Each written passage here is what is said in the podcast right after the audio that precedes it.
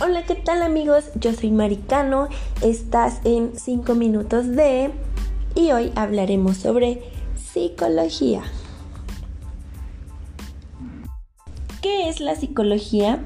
Es una ciencia social dedicada al análisis y comprensión de la conducta humana y sus procesos mentales. Su principal fuente de estudio somos nosotros los seres humanos y los fenómenos psíquicos que se producen a lo largo de nuestro desarrollo. En el año de 1879, el fisiólogo, filósofo y psicólogo Wilhelm Wundt fundó el primer laboratorio de psicología experimental en la Universidad de Leipzig, Alemania. Esta fecha es considerada como el surgimiento de la psicología como una rama separada de la filosofía, por lo tanto, la psicología es considerada una ciencia joven. Y ahora hablaremos sobre las teorías y modelos psicológicos. El positivismo. La psicología surgió cuando el positivismo propuesto por Auguste Comte está en pleno auge y se considera que las únicas ciencias dignas de tal nombre son las experimentales, como la física, la química, la biología y la astronomía. En la segunda mitad del siglo XIX, la metafísica tenía poco prestigio y su importancia en las universidades era cada vez menor. Por eso fue que Wundt estableció un laboratorio de psicología experimental en dicha universidad.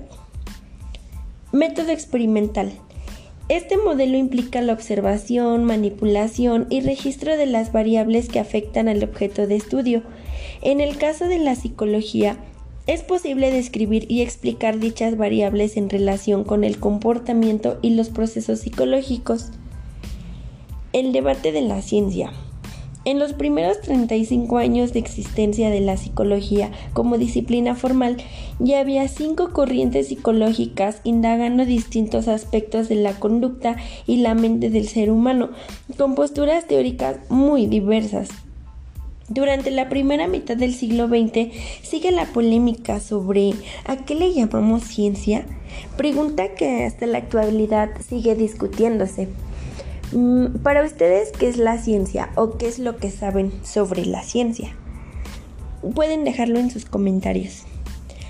Ahora, el estructuralismo considera la estructura de la mente como el objeto de estudio propio de la psicología, quien se ocuparía del análisis de la conciencia a través de sus componentes elementales y el modo en que estos se articulan. El funcionalismo Considera la conciencia de las personas como una corriente que está en continuo cambio. Esta tiene las características de ser personal y continua. El psicoanálisis. Fundado por Sigmund Freud, método con el cual pudo explorar el alma humana. Qué padre, ¿no? El psicoanálisis es una disciplina que estudia, investiga y describe el alma humana, cómo se forma, cómo se desarrolla y cómo funciona y el enfoque gestalt. Es una corriente de la psicología que se dedica al estudio de la percepción humana. Para la gestalt, el ser humano organiza sus percepciones como totalidades, como forma y configuración y no como simple suma de sus partes. Mm, y bien, estamos por terminar este episodio. Pero antes de ello vamos a hablar sobre las bases biológicas de la conducta. El cerebro o encéfalo, además de percibir el mundo exterior, también es responsable de las funciones internas del organismo. Está dividido en dos hemisferios, derecho e izquierdo. En ellos se encuentran delimitadas ciertas áreas con funciones cada una.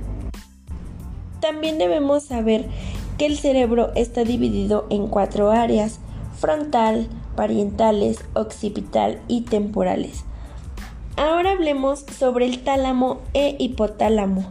El tálamo es una pequeña estructura dentro del cerebro situado encima del tronco del encéfalo y su función es retransmitir las señales sensoriales a la corteza cerebral, mientras que el hipotálamo es un área del centro del encéfalo que produce hormonas que controlan la temperatura corporal, el hambre, los estados de ánimo, el sueño, la sed, la libido, etcétera. Bien amigos, llegamos al final de este episodio. Les quiero agradecer muchísimo, espero que les haya gustado, pueden dejarme sus comentarios y nos vemos la próxima. Soy Maricano, bye.